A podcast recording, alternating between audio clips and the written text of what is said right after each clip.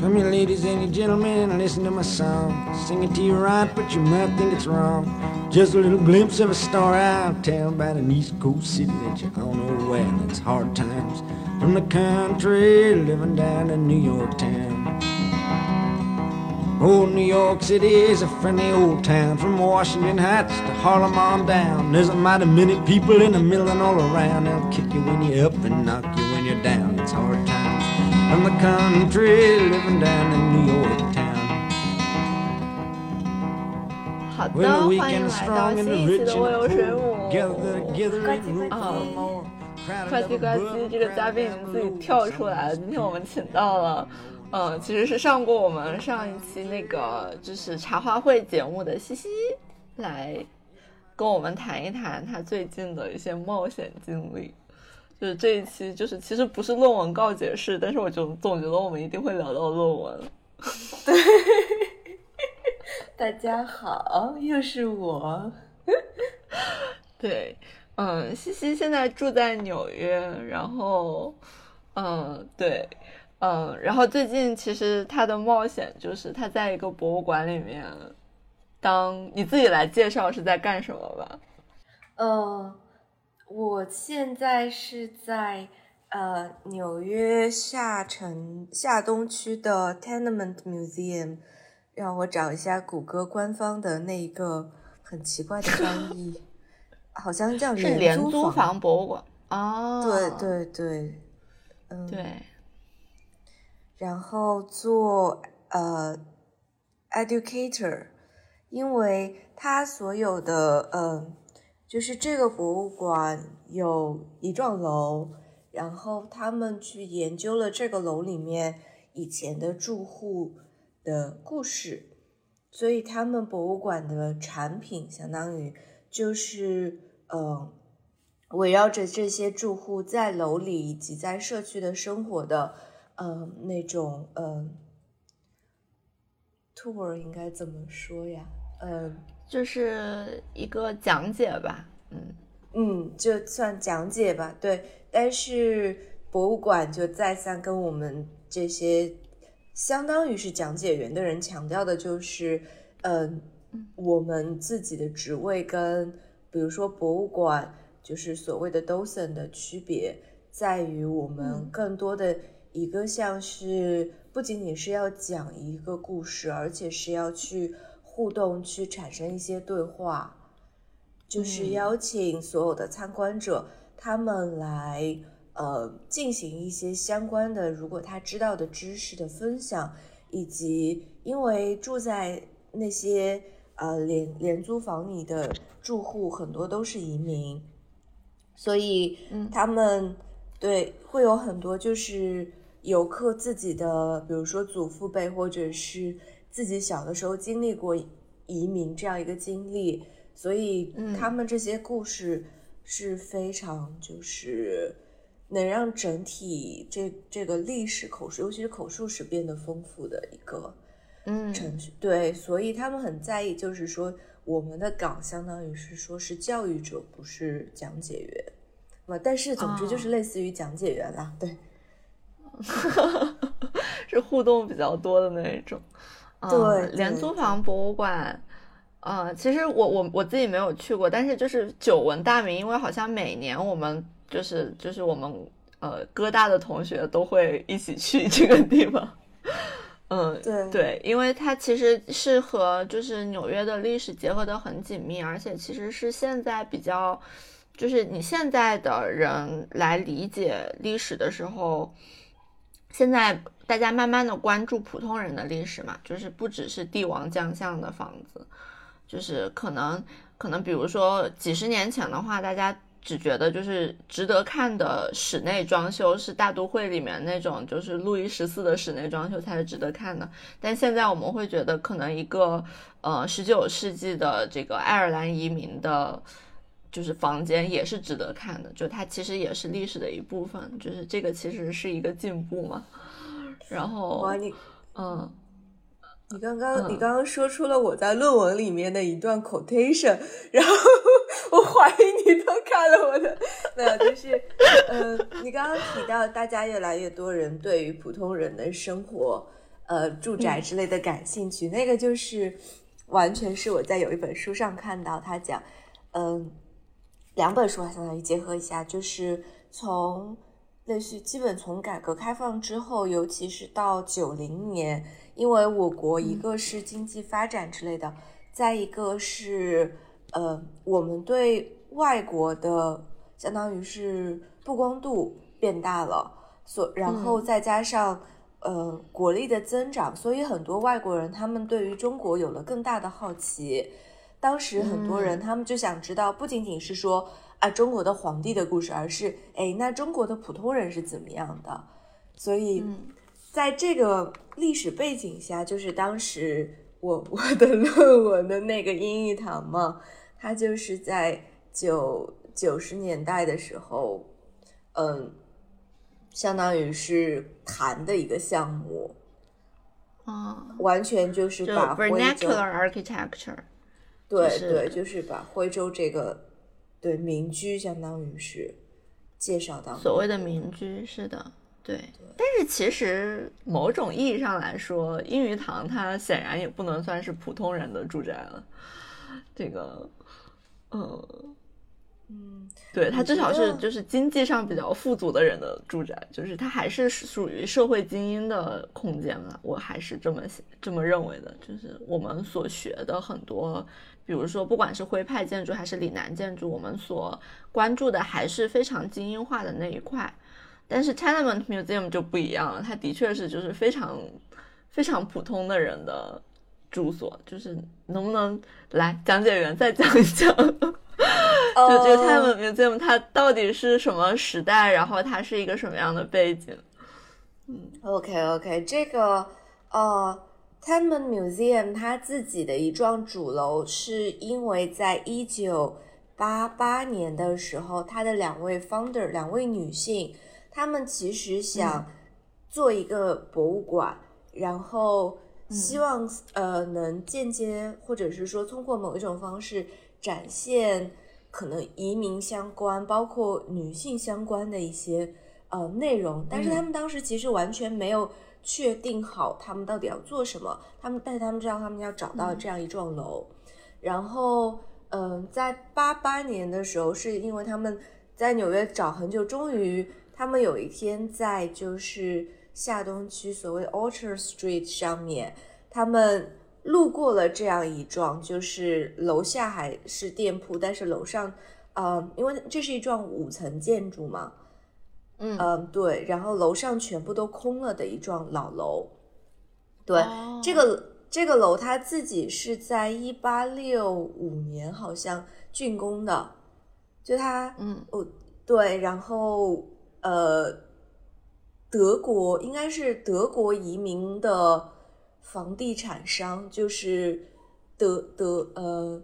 应应该可以叫德国移民的房地产商，对不对？就是从德国来到美国，然后他们嗯对专门做地产，然后这样一个房地产开发商，他就做了这样一幢楼。最初的时候是二十二户，就是五层楼二十二户，但是因为就是纽约的这个跟住房相关的法律，就是说所谓的呃每一户都要有一定的新鲜空气跟阳光，所以他们后来嗯。就是开了那个 air shaft，就是小鲨鱼知道，但是我又不知道我。对我就是这又是一个我们不知道怎么翻译的概念，就是和国内的这个就没有在纽约住过的人解释一下的话，就是相当于纽约所有的房子都是紧挨着彼此的，然后 air shaft 就是我相当于开一个天井，对对对，通风井或者是天井，对对，通风井，然后让大家就是，比如说一层的人，他也可以，就是虽然说是就是靠向街里面的房子，他也可以开到窗户这样子。嗯，嗯，对，就是如果那个的概念的话，就是比如说，嗯，二进的人他可能就没有什么阳光，然后你就要给他开，对，反正就这样，导致嗯。纽约的楼后来就变成所谓的哑铃型，也就是两个大，脑袋中间，，嗯，对对，嗯。中间细细长长，为了有那个空间，啊，这扯远了，反正嗯，于是这个房房东他就他就亏了一丢丢钱，我觉得他是亏钱的，我觉得他是不开心的。然后嗯。因为房子变少了嘛，后来嗯，对，对，然后再后来的话，根据第二次呃房呃就是 tenement law 呃廉租房法法案之类的这样一个名称嘛，就是第二次的这种法案说呃要给住户有呃厕要有室内的厕所，嗯就是楼里面要有室内的厕所，于是，在每一层楼又把一个住住家给取消了，变成了厕所，要给每一户安自来，就是要有上下水。但他们是没有，就是、他们只有一个相当于洗手台，他们没有别的更多的东西了。每一户里面，嗯再加上要有那个呃 gas light 煤气灯，燃嗯，对，灯要有煤油灯对，煤油灯，对，反正就是有这么三个措施，让他们的住房相对的变得好一点了。然后嗯这个的话，就已经到了就是一九一零年左右，一九零零几年的时候，对。然后我现在学的这一户人家，因为我们作为就是相当于讲解员的话，是每一个月学一个新的呃讲解内容，像新就是每一个讲新的讲解内容，其实都是一一户人家的故事嘛，所以我现在就是哦只会一户人家的故事，对。所以一共真的要学二十多户吗？嗯，也没有。其实它因为时间关系，包括它的项目内容，其实我们现在好像是有七个故事在嗯并行，可以去听。而且，呃，就是我们提到，刚刚也提到，就是这个楼其实到后来，因为楼下做了商店，再加上改厕所之类的，它只剩下十八户住宅了。嗯对，然后我我们的讲解是要带游客走进那个住宅里面去，也就是说，嗯嗯嗯，你要去复建，相当于最大可能被复建出来的数量是十八户，但是嗯。这个楼因为也有一些别的功能在，就是嗯嗯嗯，当然，作为一个博物会议或者馆嘛，对对对，所以它呃，就是博物馆自身，它还有隔壁另外一幢楼，那一幢楼已经几乎被改成游客中心了。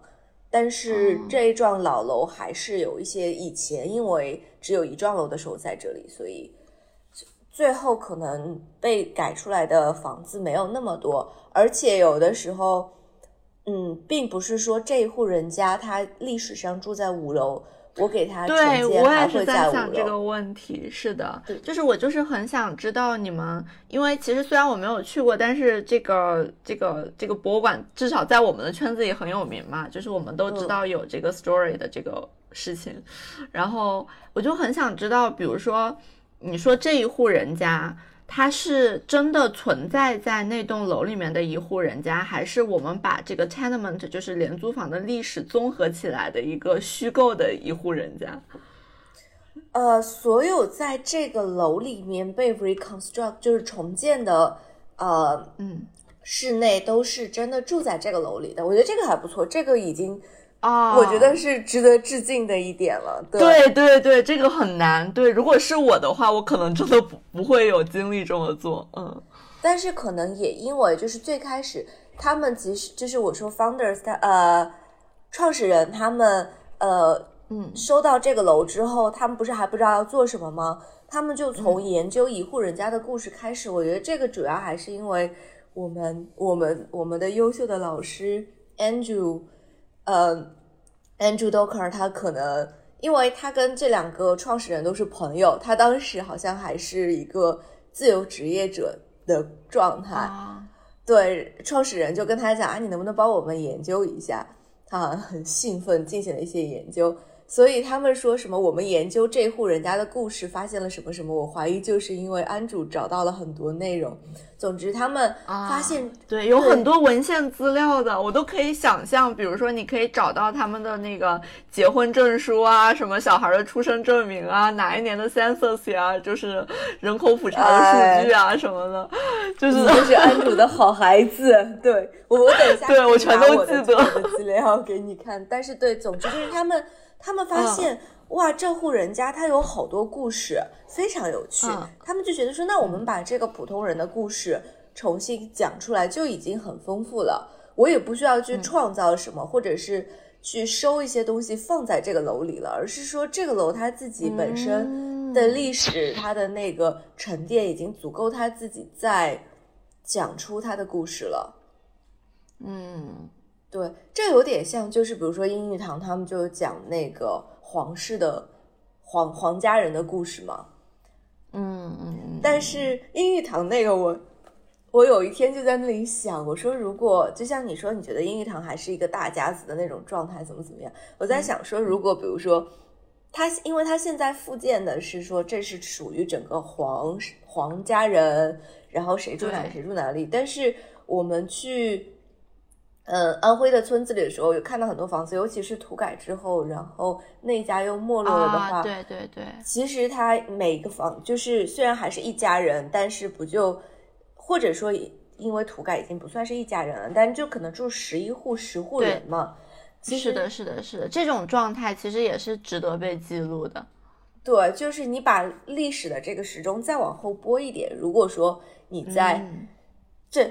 啊，那叫什么呃，徽派民居再利用的听众朋友们，如果你们想试图重建徽派民居的话，不如尝试把时间状态设置到土改之后，也啊，对，就是他八十年代是怎么样，七十年代是怎么样，就是还是挺有趣的。对，因为可能我们可以想象他属于一家人，但是你嗯想象不到他属于是一个人。对，是的，对，我觉得 Tenement Museum 很有趣的，就是它实际上是把这个，它实际上它虽然好像是一个历史博物馆，但是它只是，呃，就是它非常确定的把这个历史定格在了某一个时间段，而不是说就是很清晰的割裂，说过去是怎么样，现在是怎么样。因为实际上廉租房这个东西，就是其实现在我相信纽约下城区也有很多这种地方。就是新来到纽约的移民，尤其是比如说很多非法移民了，他们也是住住在甚至条件还不如这种地方的地方，就是，嗯，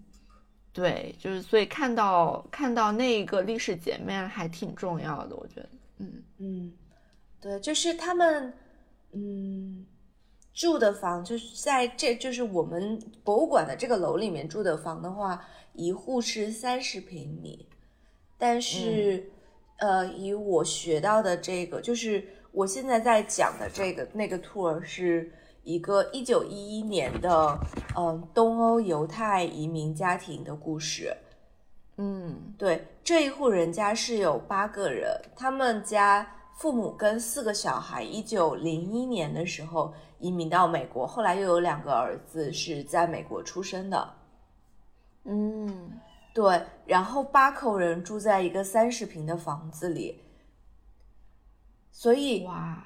对，就是他们家是呃，就是所有的这个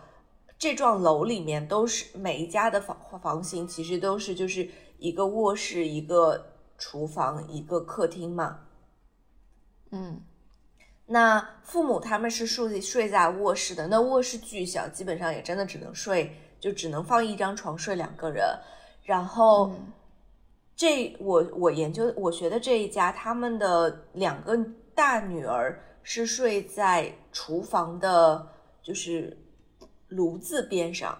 的一张小折叠床上。对，就那两个小孩，他们来的时候八九岁，但是到他们可能小十几岁，就是十七八的时候，还是住在那样一张床上，就是头冲脚那样睡。对，然后最离谱的是他们家四个儿子，就有有有丢丢没地位的感觉。那四个儿子在客厅，然后他们的头在沙发上打成一排，身体就是在椅子上，嗯就所有所有的都没有床，然后每天就是把椅子撑开，然后就有点像在 studio 画图熬夜的你，又不想回家，最后睡在零号图板上，对对，然后很牛逼的是，他们家人就这还把房子给租给一个暂时住在他家的一个小租客了，一阵子。啊，像你说的，可能更穷的就是他，他甚至他没有一个房，这个移民，然后他就在别人家的这种小房里面打小地铺，对，嗯。但是这个哇是有这样子，我记得之前我们做那个 Red Hook 那边是布鲁克林那个就是船厂的，呃，就是就是那个区的那个作业的时候，有提到他们那个时候的码头工人很多就睡在过道里，就是是爱尔兰移民嘛，就是其实这个移民的历史的话，就是真的是一个非常。Nuance 的东西，你知道吗？就是，嗯嗯，就它其实就你看，就是它阶层之之之，就是之之中，就是再有阶层的这种，就是可能先来的人就是成为了房地产商，然后然后然后把房子租给二房东，然后二房东再对再租给就是更新来的人，然后最最新来的人还在那个那个 Staten Island 上上面打地铺，是。对，就这个其实还挺有趣的，嗯。但他们家的住客比较牛逼的一点就是最后娶了房东家的女儿。哦哦，好牛逼啊！对，然后我们就在说，到底有没有真爱存在在这两个人之间，还是发生了什么？他父母就是租房给他的时候，是想着说要把他。纳入家中还是反正就就你就可以去联想嘛。然后这一户人家他们有一个旧照片，就是找到了旧照片关于他们家人。然后而且这家人的故事是因为他们家的三儿子，呃，在八几年的时候还健在，跟博物馆分享了一些，包括就是这个家庭中的这位母亲，她的。外孙，也就是他女儿跟那个租客的儿子，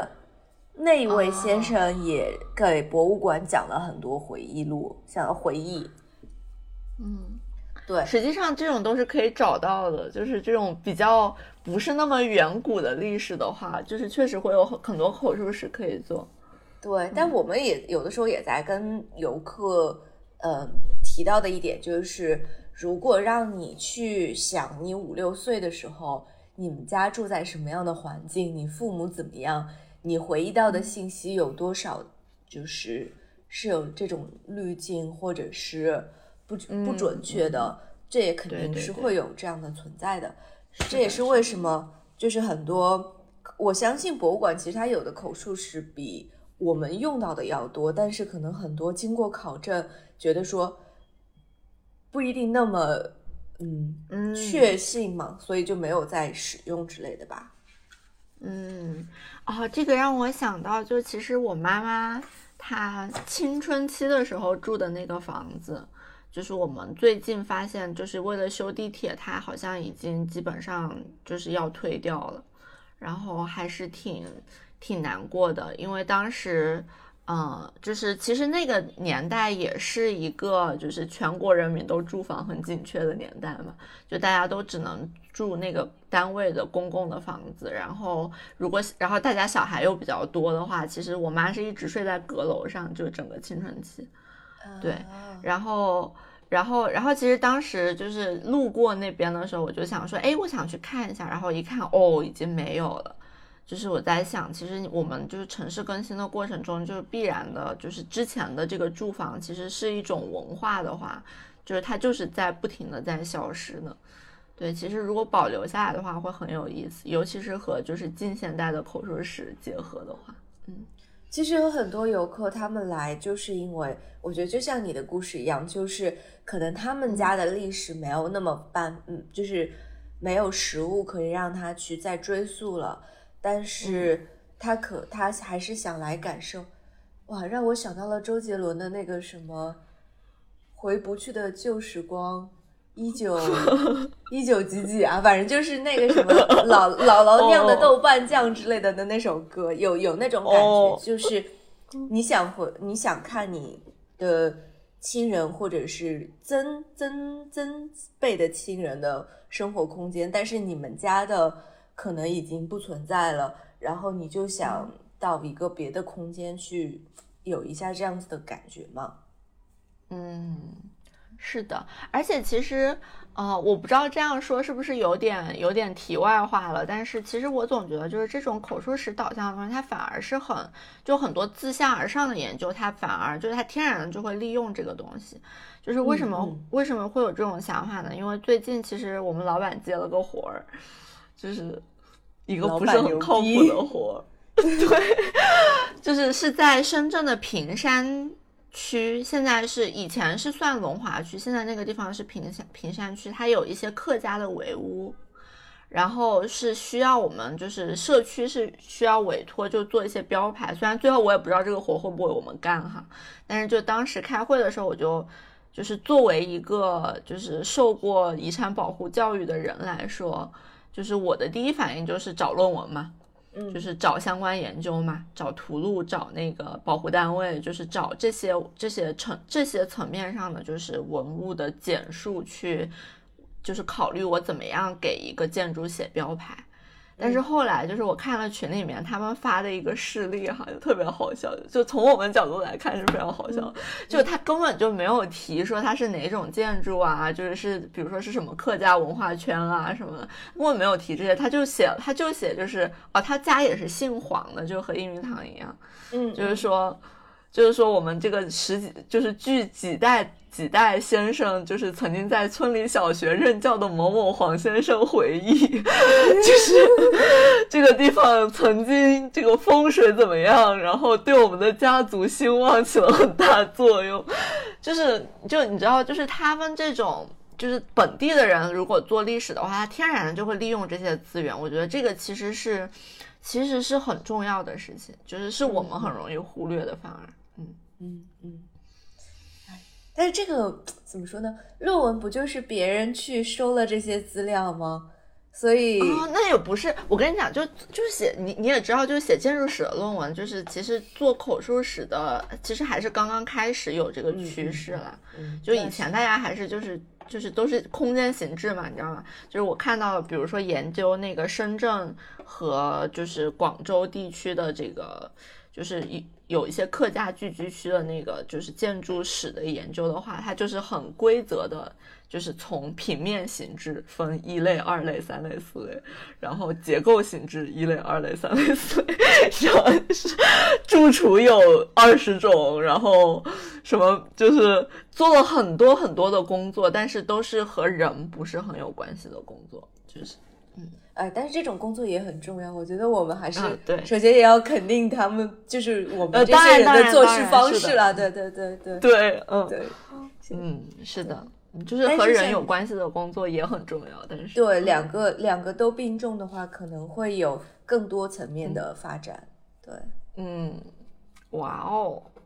哎，对了，这么一说，我们这个博物馆特别不在意就是平面图的精准，让我很不能容忍。就那个，因为就是收的这个老楼最近开始做维修了，就是所谓的九十七 Orchard Street 在做维护，相当于整幢楼都关了。嗯，而且我们因为终于东西都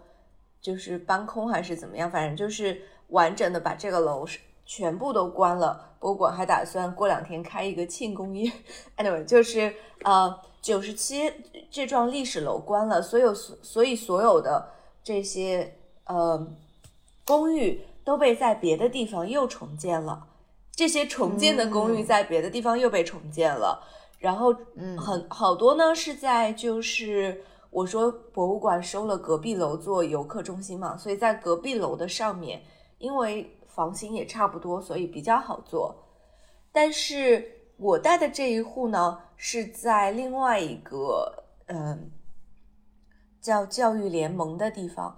等一下，我我想再细说一下教育联盟，分享一下。但是总之就是是在一个不是廉租房的建筑里面重建的，所以受空间的限制，因为他们拿到的空间相当于就是一个长方形，嗯，而且长方形的。尺寸跟那个公寓还不太一样，所以最后它复建出来，主要是那个门进门的方向也不一样，然后门的位置也不太一样了的一个这样子的空间啊。对，然后所以就是就嗯这个很难办啊。就是如果你还要细节的说他们是怎么生活的话，就已经跟以前完全不一样了。呃，就是游客进来，我们会跟他讲，就是门的位置和呃，就是整个房间的朝向不太对了。但是绝大多数游客根本不会在意这件事情，啊，对，我特别在意，我我我我转我也特别转了好几天，但是真的只有我们在意，而且有一天、嗯真的是，对，那个，嗯，就是讲解的，就是培训我们的老师傅，老师傅没有人家很年轻，嗯，就是讲到说，有一些很挑剔、问题很多的游客，可能会拉着你问这个柜子是什么材料之类的，然后我就想到，我每次去他们的讲解都会问什么这个墙纸怎么回事，那个地板是怎么回事，原来我们这种就是那种问题很多、很挑剔的游客是属于。对，被博是的，博博物馆拎出来，对，是。而且就是我们，我感觉是，就是你受过这个教育，你才会特别关注真实性这件事情，特别纠结真实性这件事情。就是我还记得，就是我刚刚跟你说那个我们要做的那个古城项目嘛，就是现在我们面临的一个问题，就是就你要展示那个考古学家做出来的那个地层断面的话，有一个问题就是它在户外嘛，就你不好保护，然后你怎么样？对你怎么样让大家既能看得出来是一层一层的，然后就是它又不会随随时被雨水冲掉，然后对，然后这个时候我们学技术的同事就说你做个假的呗，就是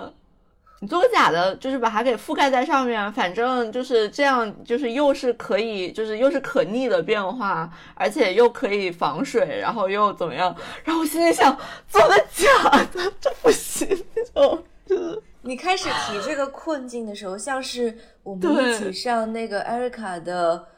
International Issues 有一篇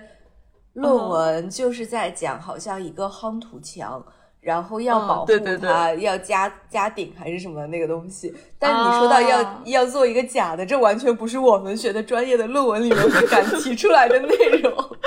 不是不是真的要做一面假墙，就是在那个墙的外面，就是用假的那个那个泥巴给它再糊一层，然后那个假的泥巴是经过处理的，就是相当于是在它外面放一个 coating，但是就是不是透明的 coating 的那种感觉，那还不如透明的，但是透明的也不是很好操作，反正就是 反正肯定是不好操作的了。对，这个是对嗯嗯嗯。是的，就是这个，但是就是我们真的会对真实性这件事情非常介意，但是其实可能对游客来说也没那么重要。嗯，就嗯，我们其实我们展重建的房子，它的房屋内部的家具其实绝大多数不是原住客的，没错，嗯，对，但是是会是同一个时期的，而且是同一个阶级的人的。我觉得这个，但、嗯而且他们有的时候还挺有趣，他们会从隔壁家或者是隔壁楼收来一套嗯家具，然后放过来。我觉得这个比、就是国内有一些景点给就是某一些家庭放上明显这个家庭无无法消费的家具的做法 要好很多。比如说哪里呢？此处不点名，但是鲁迅故居，你知道我在说你。呃，但是鲁迅故居好像所有东西都是啊，后来重新，嗯，但其实所有的基本上都是这样。苏州园林里面的家居也都是后来在就是就就是后来配的嘛，再放的。其实甚至包括故宫里面的陈设，它也是从库房里拿的。虽然它的确是故宫的东西，但是其实很大程度上也不一定是当时的陈设了。就是对对，也很难，也很难。对就是当时的陈设的话，嗯，就你要知道，在一个没有老照片的时代，就是你要恢复一个房间的陈设有多么的困难。是的，是的，就靠很多人回忆，有的时候，然后，但是他们在没有用的细节，所谓的没有用的细节上，又会花很大很大功夫，就是因为，嗯、我们的那个老师有一个专门是做饰面的，就是 Mary Jablonski 嘛，他跟嗯博物馆合作也很多，然后最有名的就是他给博物馆呃这些房子的墙做了采样，然后处理之后在显微镜下看的话，是可以看到油漆的分层的。嗯，那个小鲨鱼应该知道，我不知道听众有没有感觉，就是有点像呃树的年轮，对，那个图其实就有点像树的年轮的一个，然后你就可以看到，就是在历史上可能先是白色的，再是黄色的，再是红色的，对对，嗯。然后这样子错弄出来的话，发现就是我我我在带的这一家，他们的墙上是一种浮夸的红色的中国风的一个墙纸，哦，然后他们联系了一个墙纸生产商，反正就是真的把这个墙纸还给重新做出来了，所以我们馆放的那个墙纸倒是什么近乎于历史上精准。对，然后但是这么一说，我突然觉得好，就是突然觉得好有趣啊！就相当于你每在一个墙上打一个钉子，就是在做一场小型的考古发掘，你知道吗？就是哇，你这个想的太浪漫了，对，这个真的太浪漫了，天呐，嗯，在纽约的墙的确是这样子。对，就后来那个房房东啊不。搞房纸的这个生产商还把这个放在官网上卖了一阵子，就是所谓的 Roshevsky 红，就你可能看不清图案，但是总之就是一个哦。红里红气的那个墙纸吧，反正就、哦。嗯，好像就是 Mary 跟博物馆讲说换墙纸这件事情在。当时，尤其是在下东区这种廉租房，其实很常见的，因为你是一个房东，然后你上一个房客搬走了，你想租给下一个人，但是你又不想把房子整个翻修，那最简单的让房子焕然一新的方式，就是花一美金把房间里面所有的墙纸都换成当下最时兴款式。这样它其实也简单，对于租客来说，他搬进一个感觉上非常时髦，虽然只有三十平，要住八个人，但是他心里会好很多的这样一个房。所以就是大家在经济条件都不是很好的情况下，如何试图提高生活质量吧。我我我自己是这么浪漫的去想这件事的。啊，不要想什么的确很浪漫。对，不要想什么只通过一块钱就获得更高的租金之类的这种。哦，的确，嗯，啊，墙纸，墙纸这件事情确实很浪漫。就你可以看到我后面，就是满墙的房间里对面满墙的，就是都是我自己贴的一些个人趣味的东西。就确实是，就是你租房的话，就真的是人买房的时候，你经常会想要，就是我的房子就是很干净，然后材质很好。但是你租房达不到的时候，你就会想要一些就看起来很好的东西。嗯嗯嗯，嗯，对。然后他们还有就是历史的照片，是嗯那就是房子所在的这条街在九几年的时候，那就是一八九几年，一八九八年的时候，对对对，谢谢谢谢纠正。然后 就嗯，当时这个区是号称全球人口密集度最高的区，我觉得这个无法想象，对吧？就是至少我无法想象。我认为只要你不提说是亚洲，我就无法想象。但是可能当时因为这边有很多很多欧洲，嗯，尤其是东欧的犹太移民。嗯，然所以这个区域当时又叫做犹太下东区。啊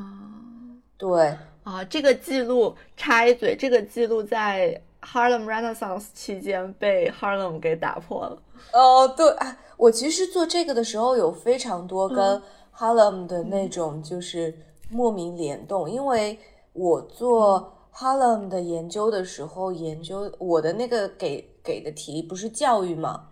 嗯当时就有提到，就是说，一个是呃，就是在 Harlem 他们呃黑人试图就是为自己得到更多的权利。首先说这件事情，为自己的种族获得更多的权利，从来都不好像成功的都不是说外界帮他们，而是说自己自己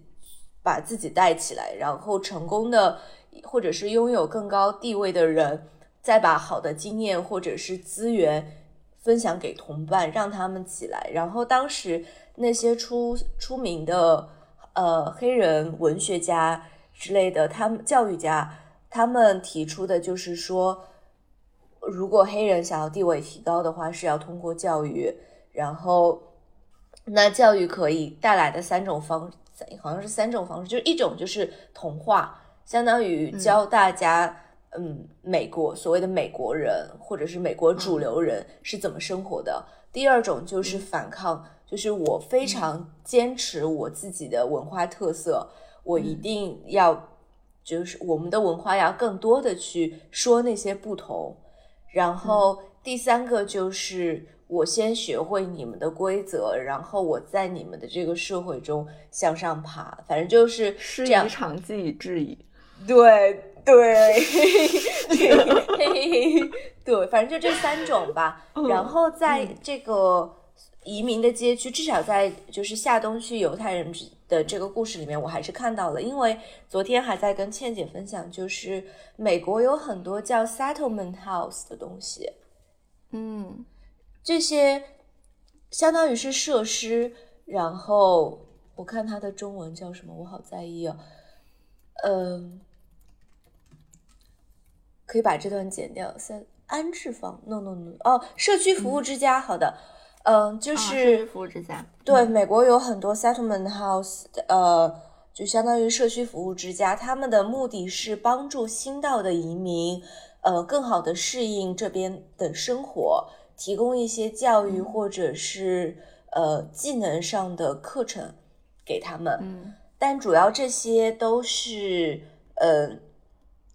呃是中中层，至少是中层的纽约人主办的，所以这整个理念之类的，其实可以想象，就是大家还是有一定的不同的。但是，嗯，在下东区，就是这个犹太街区，他们的。那那一个呃服务中心的特色是因为它是先到了的先到的犹太移民，他们有钱了之后成为慈善家了之后，相当于是反哺整个社区，回到整个社区，然后去做的这样一个社区之家。但是它还是不一样的，因为这些这些呃社会地位相对较高的犹太移民是主要是从德国那边来的。就像他早来的人，他们是德国那一派的。德国那一派的就是，呃，好像是改革吧，我我不确定中文是什么，但是英文的话就是他们是属于 Reform Judaism。然后，呃，他们信仰上有一些不同。对对对，他们可能更与时俱进一些在信仰上面。然后后来的这一批，呃，就是，呃，俄俄俄，就是相当于斯拉夫裔的这个移民。嗯嗯嗯，对，就是对对对，他们主要是比较偏保守的，嗯，最大的区别就是保守派他们说的是呃 Yiddish，Yiddish，哎，是不是就是那个？嗯，哦，我知道，就是就是，呃，是不是很多那个吉普赛人会说的那种语言？我不确定，我其实因为我不知道 Yiddish 的历史，就是我不知道吉普赛人说的是，嗯，啊，好吧，略过这个。呃，他们讲的是，嗯，对，就扯远了。反正就是他们语言上其实是有一定的不一样的。然后这些，呃。犹太慈善家他们开了社区服务之家之后，他们的一些课程跟宗教服务都是用呃英语或者是希伯来语做，但是没有用这个异地西语去做的。有一些人即使新就是新来的犹太人，他们其实也会说英语了，但是他们认为我宗教一定就是宗教活动一定要是用嗯异地西语去说的。所以，其实这个社区服务之家对于他们来说，不就相当于是形同虚设了吗？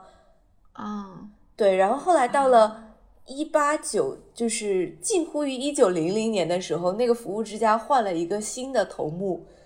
那头目，然后那个人做了一个所谓的在当时是这种社区服务工作者从来没有做过的事情，他进行了民意调查，他发了问卷 给社区里的人，问大家你们想要什么。但是这个其实就是历史上来说，这其实是一个很大的进步。然后，所以它有后后来的很多课程，包括空间的使用，都是因为尊重了社区人民的意愿嘛。嗯，对。然后除了服务之家之外，另外一个这种，就是我觉得我学的这个案例，我那么想分享，是因为它有很多，嗯，就是整个社会是如何影响这些新来的移民的。就是我们刚刚讲到的是新，就是远呃比你早到的移民他们做了什么，或者是说你们这个种呃，sorry，你们这个群体中的哪些呃慈善者可以做到的事情。那第二个就是呃，在这个社区有一个呃，就是纽约图书呃博物馆图图书纽约图书馆的分支，呃，就相当于是有一个社区图书馆。然后就是什么借书卡可以免费办，然后有很多嗯异地絮语的藏书，然后英语、希伯来语和俄语好像是，反正就是。然后我读到的一个我最感动的一个故事，就是他们他们有人回忆到说。嗯，在这个社区有很多母亲，因为可能父亲因为工作或者什么原因会去学英语，小孩因为教育会去学英语，但是母亲其实是没有什么机会去跟社会对对。接触，或者是觉得说需要学语言，可能甚至他们也没有时间嘛，所以很多母亲是不会说英语的，但他们会到这个图书馆的前台，然后就用手比划他们家有几个小孩。去弄到那么多的图书证，这样他就可以给他的小孩借书证，让他们去图书馆借书。哇，对，也就是这些。我我我觉得他们其实心里也很矛盾，可能我有的时候在想，也许这些母亲他们自己心里是抵制去学英语的，嗯，就是因为跟未过去的连接或者一些原因，但是他们。包括就是我学的这一家，还涉及到一些什么宗教的活动，像犹太教的安息日，其实你周五晚上到周六晚上都是对不能工作或者什么，有很大的一些限制嘛。但是对这些移民到了美国之后，美国是只休周日的，是那个时代是这样，嗯，对，所以他们对于很多家庭来说，也就是他们的小孩周六是要去上班的。嗯，很多母亲相当于就是，如果你想坚持你们的宗教的呃这个信仰的话，那小孩就不应该去上班。可是你们家其实最挣钱的就是那几个小孩了。嗯，对对，包括就是犹太人当时都在做服装行业嘛，然后当时的服装厂就是人口密度也很大，然后嗯。但是已经是，就是设备已经相对机械化了，比再早一些，就是可能一九零零年初的时候来来到纽约，然后做服装业的，他们就是在这种廉租房里面，家庭小作坊在做，嗯，但是到了一九一几年，就已经有这种工厂，就工厂里面更多吧，应该说，尤其是女性，年轻的。移民女性他们会去做工厂女工，然后但是这些工厂其实也存在很大的安全隐患，人又多，然后保障又相对比较差，尤其是有一些风险吧。后来这些女性她们就去罢工，很了不起的，我觉得是就是有一个工厂女工，她因为实在是指望工会指望不上，她自己领导了罢工，然后那个罢工还带来了。就是超多二十千二二十千的话，就两万两万女性女工走出工厂参加罢工，这其实很大的一个数字嘛。因为很多女工，像我们刚刚提到的，她可能是家庭的主要经济来源，嗯，所以他们参加一场不知道终点是何时的罢工，其实还挺挺难的。然后有两万女性还是参加了这个罢工，最后这个罢工是取得胜利的，但是并没有带来很实质性的飞跃，真正就是后来导致工厂，嗯，设施包括福利提高，是因为在一九一一年的时候发生了一场大火。嗯，对，然后这场大火在富人区，近乎于富人区了，就是在稍微中层一点的一个工厂里面，在一个快乐的周六，记者跟富人都在街上散步的时候，突然着火，所以对于很多人内心触动特别大。就我我我们培训的时候，他们也提到这件事情，就是就在讲说这件事，所以没有被报道称为。啊！看穷人区又出了一场灾难，而是说，我的天呐，我们一定要正视这一个问题了，这真的太糟糕了的这种。对，是的，是的，就是你要看到的东西才是灾难，真的是这样。就是之前就其实穷人区很多其他的问题，比如说肺炎的问题，比如说对。对，是的，比如说各种传染病的问题和就是用水的问题之类的什么，但是这些都是很隐性的，就是就是慈善家也很少能看到的一些问题。嗯，对，所以这是为什么我们刚刚讲说慈善家他们去做调查问卷就已经很难得了，因为你你没有那个意识的时候，你就很难想到这些。对，这我我觉得这个家庭肺炎也，那个父亲也是因为肺炎去世的。嗯。对，这个在就是二十世纪初，其实肺炎是很大的一个，就全球性的一个事情。对，就是有没有抗生素之前，这个东西确实很困难。而且我不确定你知不知道，就是相当只有我们专业的冷知识，所以插一句，就 在在那个廉租房，它不是三个房间嘛？你就想象三个正方体连在一起，最外面的那个是有窗的，最里面那个是有门的。然后当时。你去搜有一个东西叫肺炎窗，就是它给所有的隔断墙上面都开窗，认为只要让空气走到最里间再出来，肺炎就不会存在。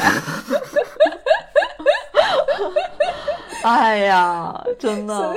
所以那个窗叫肺炎其实完全就是和这个人口密度相关的，尤其是如果你看就是。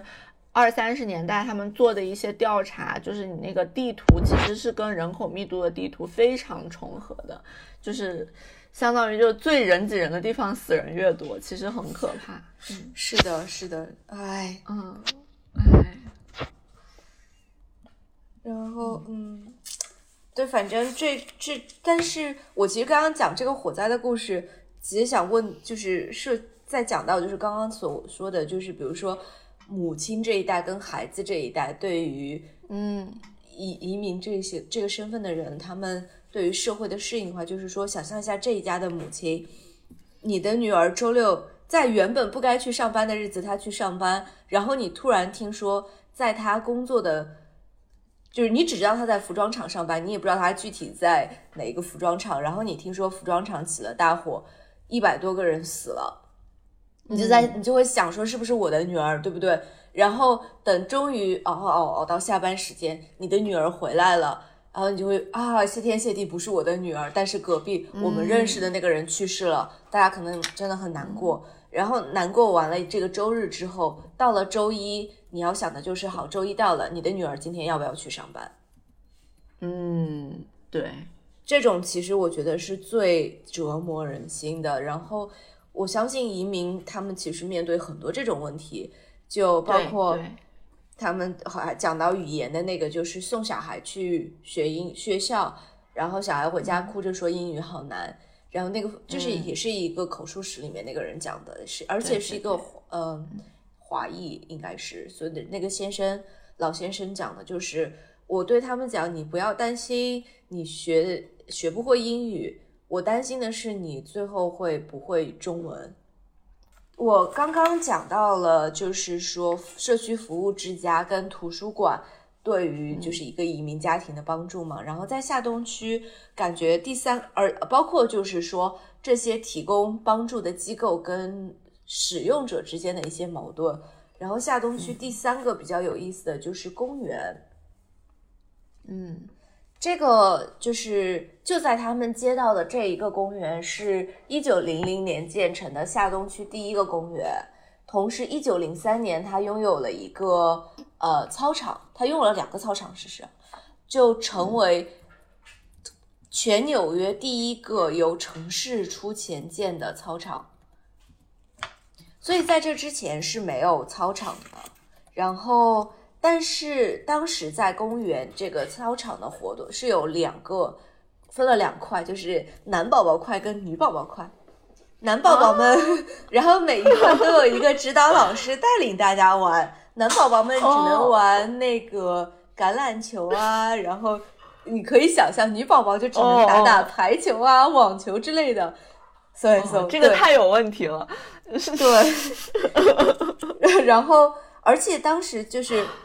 他们这些建公园的人，大家还就是他们分了两派，一派是叫改革的，一派是叫社会活动家。反正大家都认为公园重要，就有的人就想说啊，城市太混乱了，这种人挤人的街上，小孩子就在这种车水马龙的环境中长大，对对对，又危险又肮脏又不健康。然后我们不能给孩子这样的环境，同时。身为一个美国一个美国人，怎么能在这种环境中成长呢？这种就是没有大自然的呃严酷的环境，会让孩子的内心变得坚硬，那他就没办法分享爱，他长大很有可能会成为社会的罪恶分子。我们要 防止这种事情的发生。总之就是大家这两种心情，其实他们归根结底的目的都是为了拥有更好的美国人吧。但是就是因为这两种心情，大家就去建了公园。那因为大家开始初衷不一样，有的人就说，那我们要规划小孩的行为，给他提供一些活动，并且一教他们礼仪，让他们知道什么是适当的美国人。另外一派的人就说，我们要给他们充足的大自然，树啊、花啊之类的，尤其是他们当时认为，就是景观和农业才是那个值得提倡的生活嘛。对他们连那个注释上面都是玉米，想想看。所以，所以这个公园建的时候，就是两边人其实掐架掐了很久。关于嗯，这个到底是树多还是活动场多，最后其实没掐赢，所以两个都放了。就对，然后还对公园还有一个澡堂。啊，对，历史这个历史就讲说那个澡堂的重要性嘛。啊，澡堂的历史其实也是一个很重要的历史。天呐，我之前有，就是我之前因为做的那个房子是澡堂，所以我看了好多就是关于纽约澡堂的论文，可有意思了。对，那对对，那你可能跟关于澡堂比我知道的要多。总之就是我看着也觉得，嗯，就，但是你现在完全想象不到这种各种，包括现在我们看到公园，我们也不会想到以前他们有的这些争议。对对对对对，是的。嗯，是呀，嗯，哇，觉得纽约就是一个，就是每一段，就是其实他们互相之间又有很多梦幻联动，但是每一段就是单独拎出来，又有很，就是有很深刻的，我觉得社会学意义的事情。是的，就是它很它很浓缩，包括就是刚刚你说的那个，就是就是不同派系的犹太人怎么样，就是就是作为。一个文化共同体，就是作为移民这样生活的这个事情，其实也会让我们想到，比如说华裔移民，就是我们都说那个 Asian American，但其实华裔太就是对吧？就是华华裔太多了，就是就是比如说你有台湾人，有香港人，有讲粤语的，讲闽南语的，讲客家话的，讲普通话的。用繁体字的，用简体字的，就是其实你这个就是你每一个你要想象到，就是每一个移民社群里面，它其实都有很多的细节，就是然后移民这件事情，相当于是把就是这个世界上更广阔的一些地方的更广阔的一些人，就是浓缩到一个地方来了，然后强迫他们建立社区，因为他们必须要互相支持，嗯，就还挺有趣的。对，就像你说的，就是大家，比如说你你从广的往下缩的话，你会想到大家都在一个国，在一个城市，那城市还分了片区，到了同一个区之后，就开始变成就相当于是文文化文化圈，或者是嗯人种，但是在这个圈子里面，其实彼此也都不是。对你说华，就是比如说华人之类的。我那有一天就是在华人街叉叉烫那边，先是去吃了武昌好味道，就是是 台湾台湾老板开的店嘛。但是也是台湾的外省人，不然他为什么会叫武昌好味道？对，然后他他们店里就是浓浓的台湾腔，就你只要进那个店门，一秒就台湾腔了，你自己就台湾腔了。然后周围我我旁边两个小哥还是那种就是台台湾腔的，嗯，普通话和英文混杂在聊天，但我觉得他们是真的有一些词，他真的转不到中文的，就是转不回中文去说的那种，算。反正就是这样一个环境。后来走出来之后，我去打针，就是我我想再给自己打一针 booster。总之就是就去打针，就进了一个药房。然后那个药房的呃客人跟店员是在说粤语，所以我就不确定他们会说什么语。后来我我就先问他，我说，因为我在那个台湾的餐厅，我至少用嗯中文是可以点单的嘛。然后到了那个药店之后，我就突然有一下担心。后来我就问他，我说普通话跟英语你说哪个？然后那个店员直接说，要不然你说英语吧，就感觉好像普通话对他来说更难。我就用英语问了他问题。结果昨天去那个一个什么福州鱼丸店吃饭，我我就吃不准了，我就先用的英语点的单。结果后来老板叫号，完全就是在用普通话，就九十三号 鱼丸面，所以也很难。哦，是的，是的，是的，就是就是，我相信就是在在纽约的中国小朋友一定都经历过这些困境，真的是。对，而且我我我之前在川大烫经常被看被被认为是日本人，因为可能是我优衣库穿太多。那那还有更多的语言可能性对你来说，的确的确哦，好有趣啊，嗯，对，所以就是比如说简单的来说，从语言可能能大家就体现出不一样了。那在那个就到一些生活的细节，一些饮食或者什么，其实还是很不一样的。就但是大家就像你说的，大家又都住在了一起，是的，又就都住在一起。好有趣啊！纽约就是这样一个有趣的地方，我又开始日常想念纽约啊！而且我我跟倩姐昨天在讲，就是不知道为什么，虽然比如说国内上海的话，就我我还是上海，在我心中永远还是最好的城市。我要先先把这一句放在那里，就是上海最香。但是上海因为有一些街，你觉得它很有历史感，或者是很有故事，然后可能走。走一这走一段，你会觉得说非常有趣。但是你走一段，然后这一段跟另外一段，比如说我最我最常常走什么愚园路跟静安寺这一块，然后但是中间有的时候你会觉得说，哎，这一段光秃秃的，好像没什么内容之类的，就是走着有点无聊。不不可以这样说，但是就走着有点无聊。可是，在纽约就有就是。有的时候，比如说因为没有找到地铁站在哪里，或者是因为下错车，或者因为反正什么，因为它的公共交通实在太糟糕，所以就要多走很多路。然后在走的时候，你会觉得说，嗯，这一块好像有很多故事可以发掘，那一块也有很多故事，或者是店，或者是楼的风格，包括有可能就只是说这个街上贴了一张海报，那个海报又碰巧上面有你懂的语言。然后你发现他们在办一些活动之类的，就是这种随时能跟你能吸引你去产生共鸣或者是互动的点特别多，我觉得这个很难得。就是包括昨天我们我跟倩姐我们两个人就是走着走着，突然看到就是人家楼门口摆了一堆东西，有英语的书，然后日式，我觉得有一个是日式的花瓶，反正就。但还有中国的茶几跟一张老的中国的石塔的照片，嗯，他们就放在街门口，然后他，而且那个人就说那个你随意拿吗，嗯，还有很多中国的那种竹篮子之类的，就就很梦幻，整个城市很梦幻，是，毕竟是宇宙的中心，宇宙的中心，啊。好了，我们这一期时间已经聊了非常久了。对我好那个。对对，谢谢姐。关于关于 Museum，你再我允许你再讲五分钟。你还有什么想说的吗？没有了。呃，我本来以为今天能见到一鸣姐姐。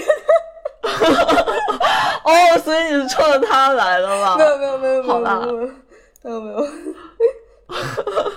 下次下次下次再再接上他一起来。他最近刚刚入职，也很忙，但是他他应该就是在我们录节目的同时，他应该在剪另外一期节目。最近我们会更新的非常勤快，然后对，嗯。那我们现在要不要做一下输影音环节？哦，这个转转场好突兀啊！好突兀啊！我忘，我甚至已经忘记，我忘记你们环节，你们你们播客有输影音了。OK OK OK OK，对你快打开豆瓣，快准备一下，我先讲我的。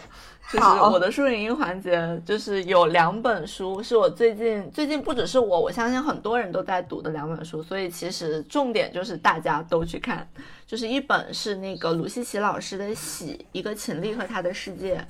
啊，听到过，嗯，对，然后对，然后另外一本是罗欣老师的新书《漫长的余生》，一个北魏宫女的，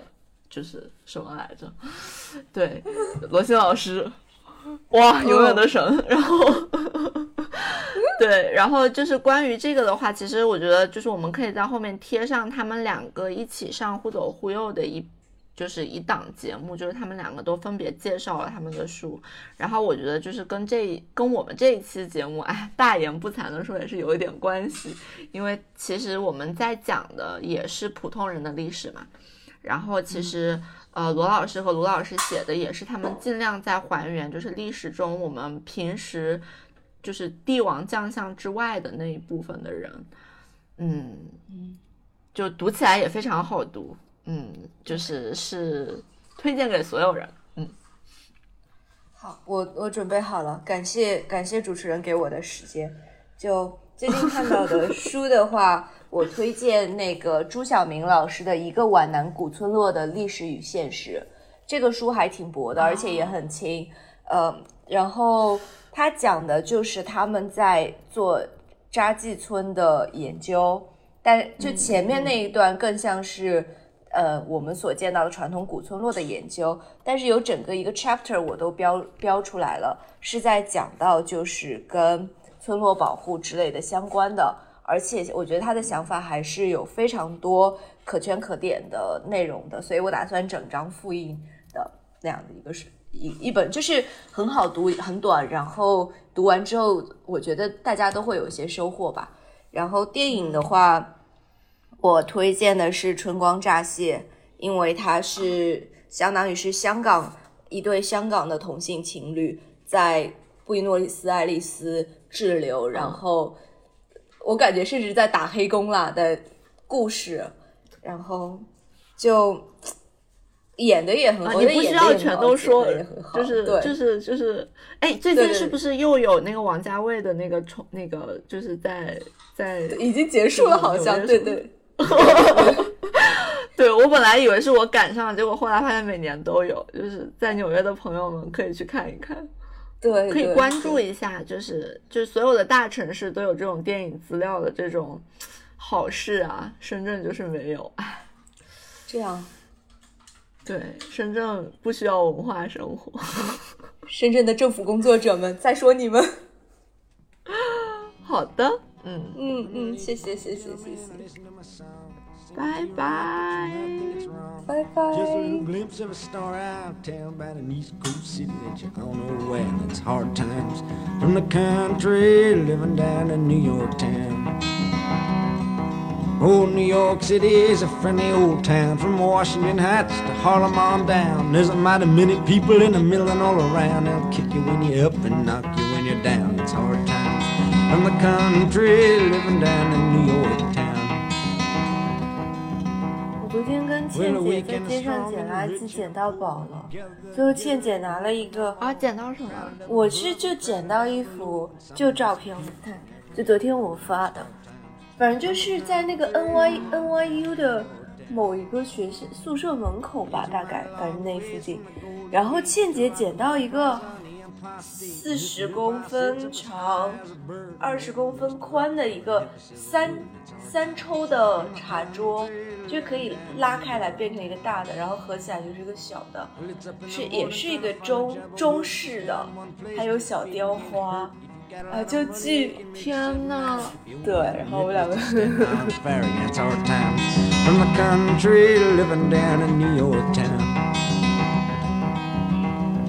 Mr. Hudson come a sailing down the stream, and old man, you mister it paid for his dream. He bought your city on a one-way track. If I had my way, I'd send it right back. It's hard times from the country living down in New York town. 不 small. 用太担心说这个信息对别人来说有什么用，因为众所周知，我们的节目就是一个没有用的节目然。后就把这一集收录进去，对不对？ country living down in New York town. So to all you newsy people that spread news around, you listen to my story, you listen to my song, you can stamp on my name, you can try and get me beat when I leave New York. I'll be standing on my feet, it's hard times. From the country living down in New York town.